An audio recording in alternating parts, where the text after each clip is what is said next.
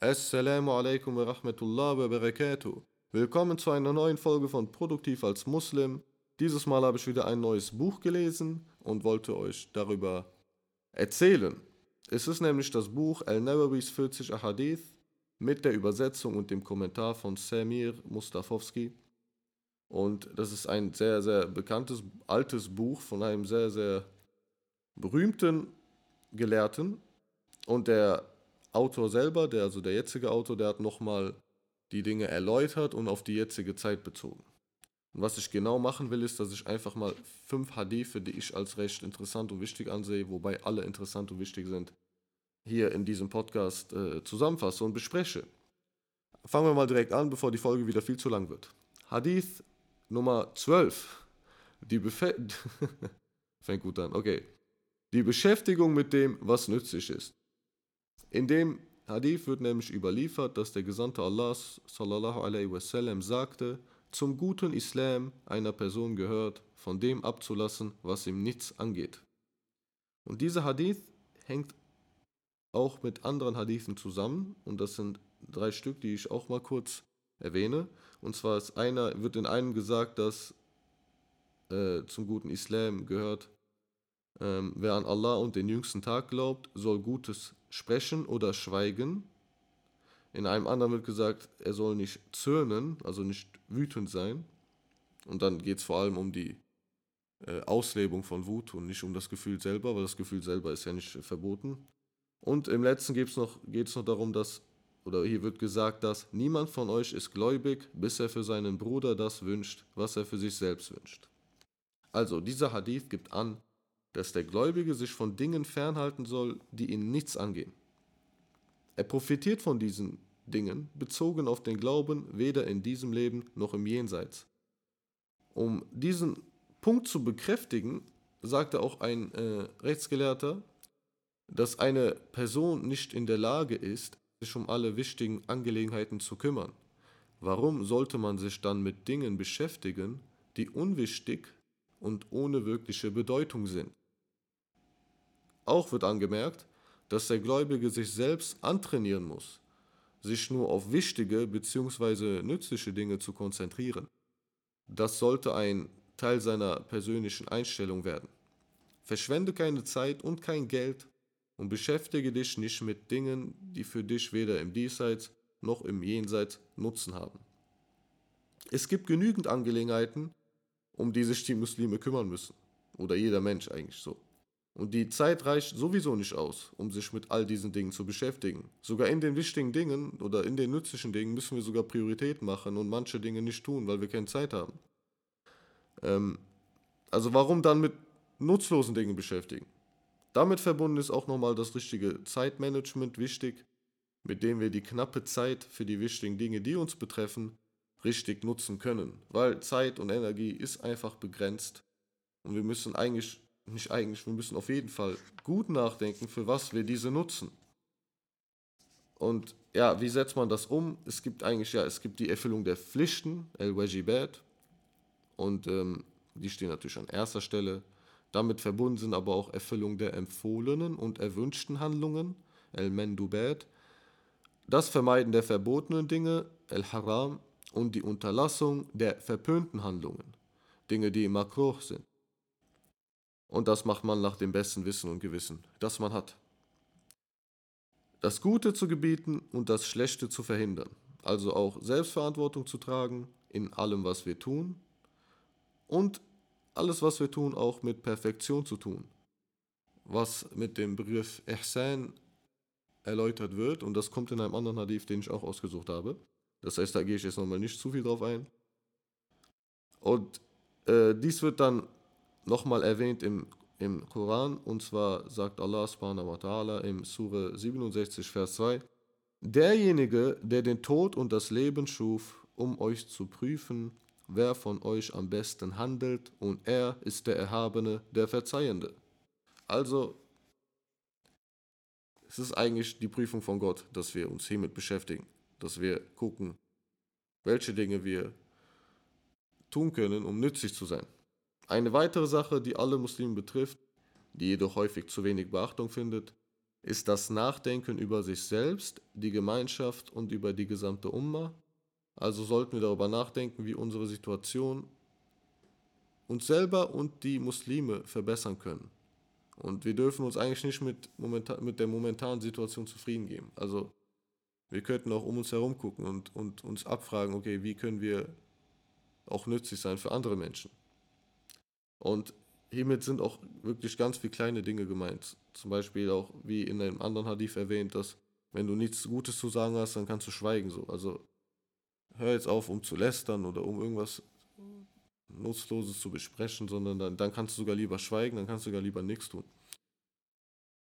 Sehr, sehr, ja, den Hadith habe ich mal ausgesucht als, als wichtigen Hadith, obwohl alle in diesem Buch wichtig sind. Naja. Fazit ist eigentlich, Angelegenheiten, die für einen Muslim von Bedeutung sind, beziehen sich auf die eigenen Angelegenheiten, die der Gemeinschaft und die der gesamten Umma. Wir müssen unser Bewusstsein schulen, indem wir uns den Themen und Herausforderungen der Umma stellen. Und wir sollten unsere Zeit nicht verschwenden und sie nicht für Dinge opfern, die für uns nicht von Bedeutung sind. Wir sollten eigentlich, nicht eigentlich, wir sollten uns immer mit Dingen beschäftigen, aus denen wir und oder die gesamte Umma einen Nutzen ziehen kann. Ähm, ja, das ist ein Hadith, wo man auch regelmäßig drüber nachdenken kann. Was mache ich gerade? Ist das was gerade nützlich? Soll ich es wieder tun? Soll ich es unterlassen? Gut. Kommen wir zum nächsten Hadith Nummer 16, das Verbot des Zorns. Es wird überliefert, dass ein Mann zum Propheten sagte, Gib mir einen Ratschlag. Und er hat das auch äh, laut gesagt, so mit einem Ausruf. Und der Prophet sallallahu alaihi wasallam sagte, werde nicht wütend. La tardab. Und der Mann wiederholte seine Aufforderung mehrmals und der Prophet, der Prophet sallallahu alaihi wasallam sagte immer wieder, werde nicht wütend, la tardab. So. Wir sehen, Wut, anscheinend ist das, ähm, es kann auch sein, dass der Mann, dass das also sehr persönlich auf diesen Mann bezogen war, weil das ein Problem bei ihm war. Aber ja, wer wird nicht wütend? Deswegen ist das wichtig für uns alle. Hierunter ist kein allgemeines Verbot zu verstehen. Also der Prophet wasallam will damit nicht verbieten, wütend zu werden eigentlich oder Wut zu fühlen. Vielmehr möchte, möchte er den Ratschlag geben, beherrsche dich im Zustand des Zorns und wende deinen Zorn, den du in dir hast, nicht an. Also lasse deine Wut an niemanden aus. Denn es ist ganz normal, dass du wütend wirst. Jedoch solltest du deine Wut kontrollieren, zu den richtigen Dingen auslassen. Es ist, ich muss kurz eine Seite umschlagen. ähm, es gibt auch noch weitere Hadithe und Verse im Koran, die, die hierauf eingehen. Zum Beispiel wird gesagt im, äh, im Koran, diejenigen, die Spenden geben, ob es ihnen gut oder schlecht geht, und die, wenn sie jemanden grollen, den Groll unterdrücken und den Menschen gegenüber Nachsicht üben. Und Allah liebt die Rechtschaffenen. Das, und noch ein anderen Hadith, in dem gesagt wird, eine starke Person ist nicht diejenige, die ihren Gegner zu Boden wirft. Eine starke Person ist diejenige, die sich selbst beherrscht, wenn sie wütend ist, im Zustand des Zorns. Gleichzeitig sehen wir, dass das sehr schwer ist, weil es wird als eine, eine sehr gute und schwere Tat äh, beschrieben. Und wir sehen, dass Wut beherrschen natürlich auch vor allem jetzt gerade der letzte Hadith, ja, deinen Gegner auf den Boden werfen.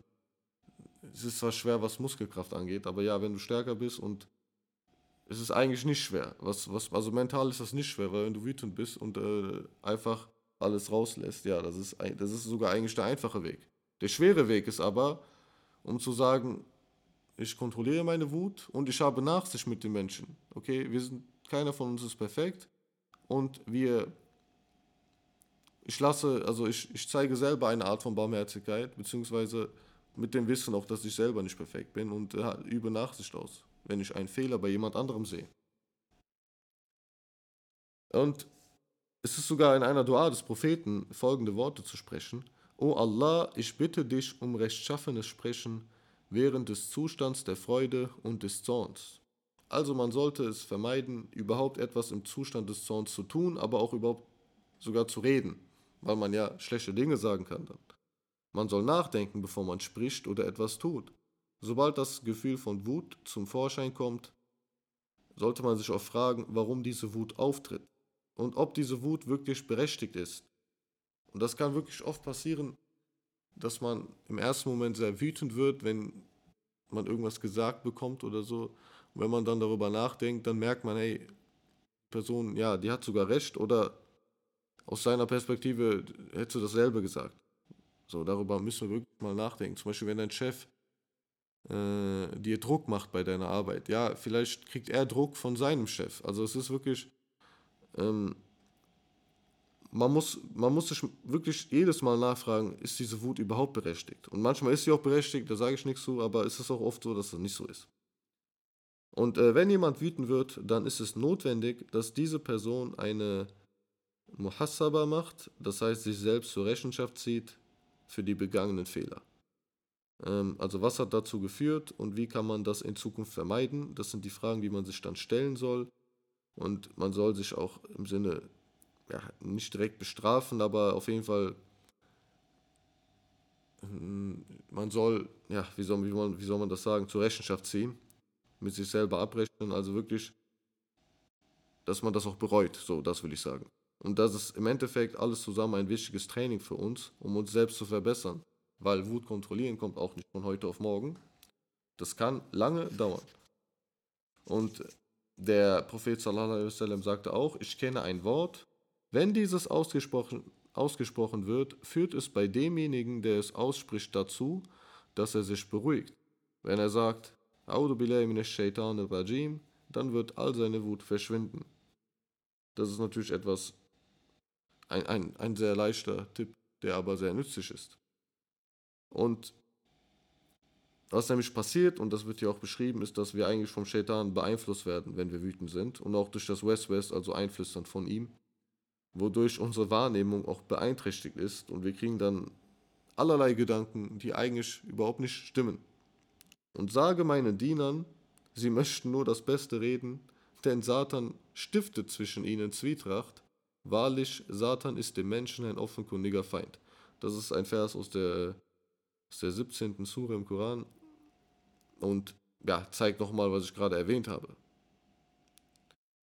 So, das ist ähm, noch, da, dazu gibt es noch einen Punkt, den ich erwähnen will, und zwar richte nicht zwischen zwei Menschen, wenn du wütend bist, denn ich hörte den Propheten sallallahu sagen, ein Richter sollte nicht zwischen zwei Menschen richten, während er sich im Zustand des Zorns befindet. Das ist ein Hadith aus Al-Bukhari.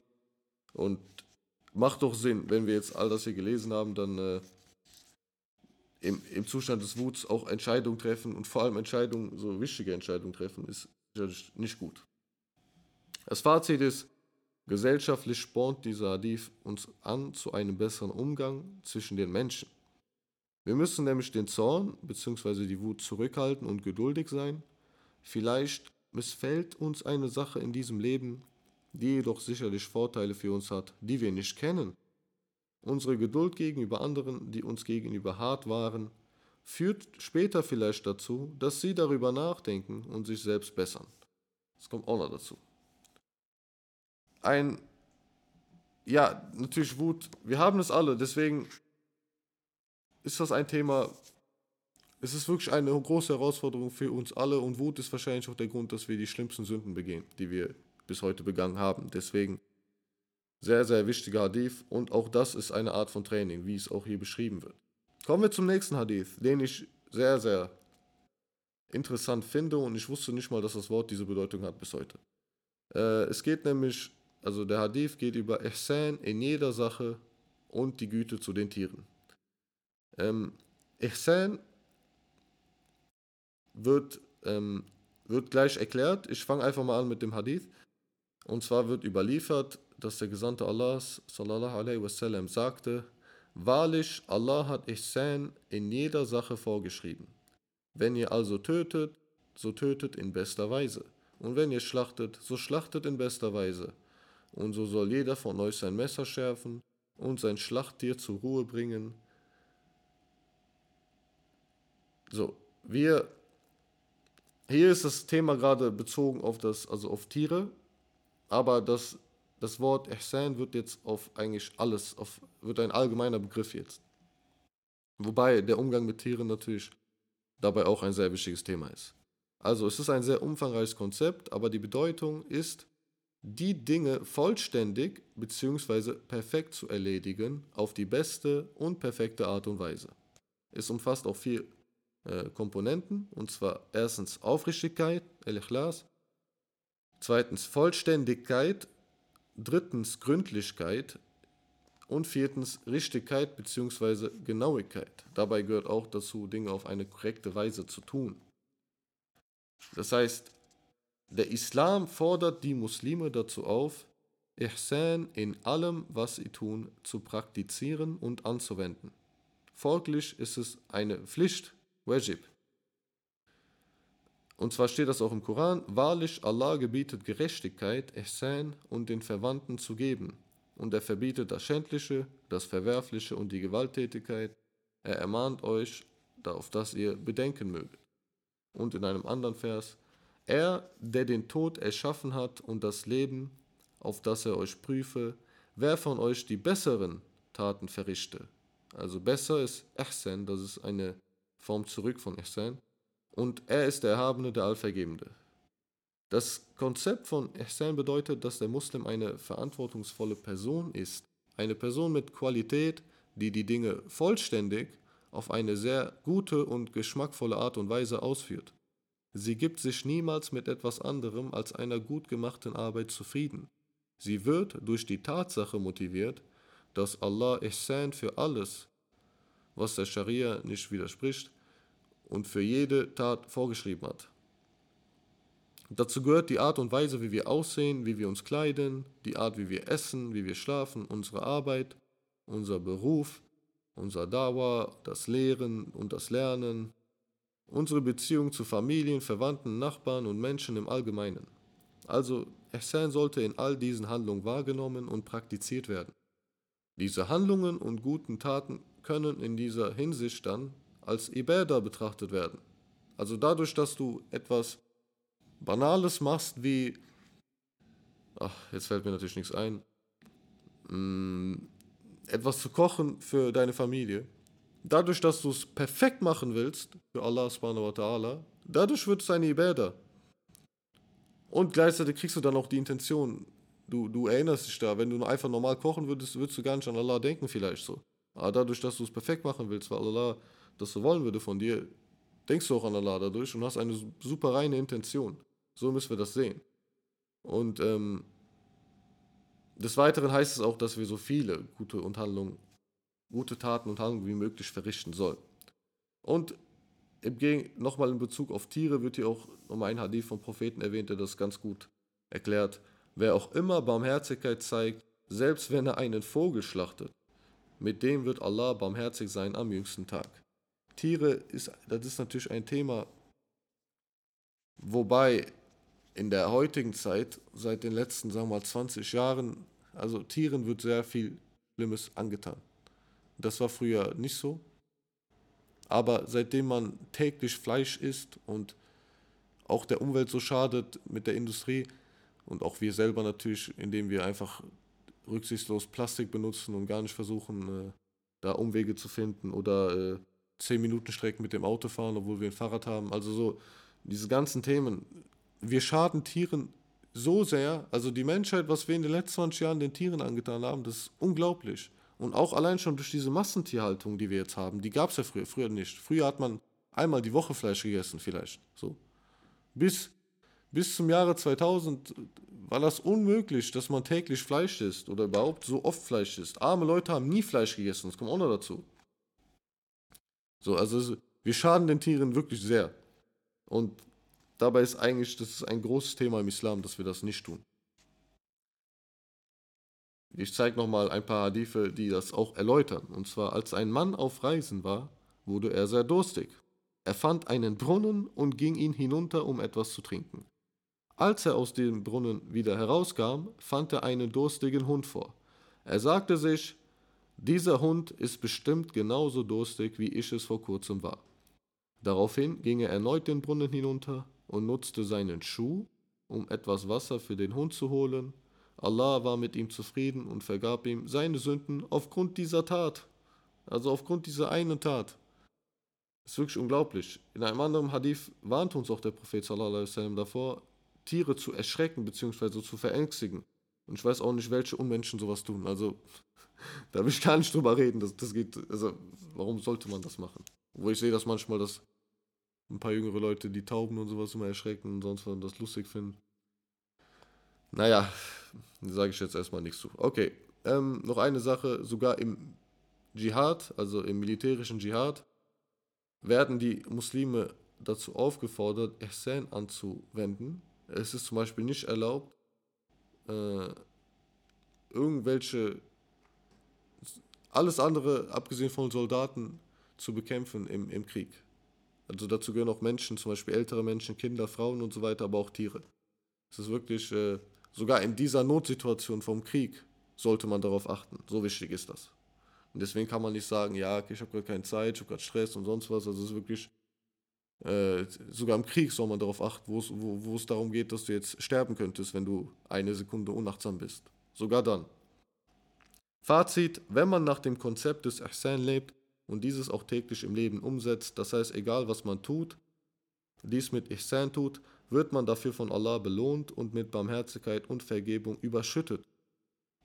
Hinzu kommt, dass die Person damit sicherstellt, dass sie den Test besteht und zu denjenigen gehören wird, die die besten Taten verrichten und das beste Benehmen besitzen. So, ich mache jetzt eine Pause an dieser Stelle, weil die Folge schon 20 Minuten lang ist. Also, ich hoffe, es hat euch gefallen und äh, bis zum nächsten Mal. Assalamu alaikum.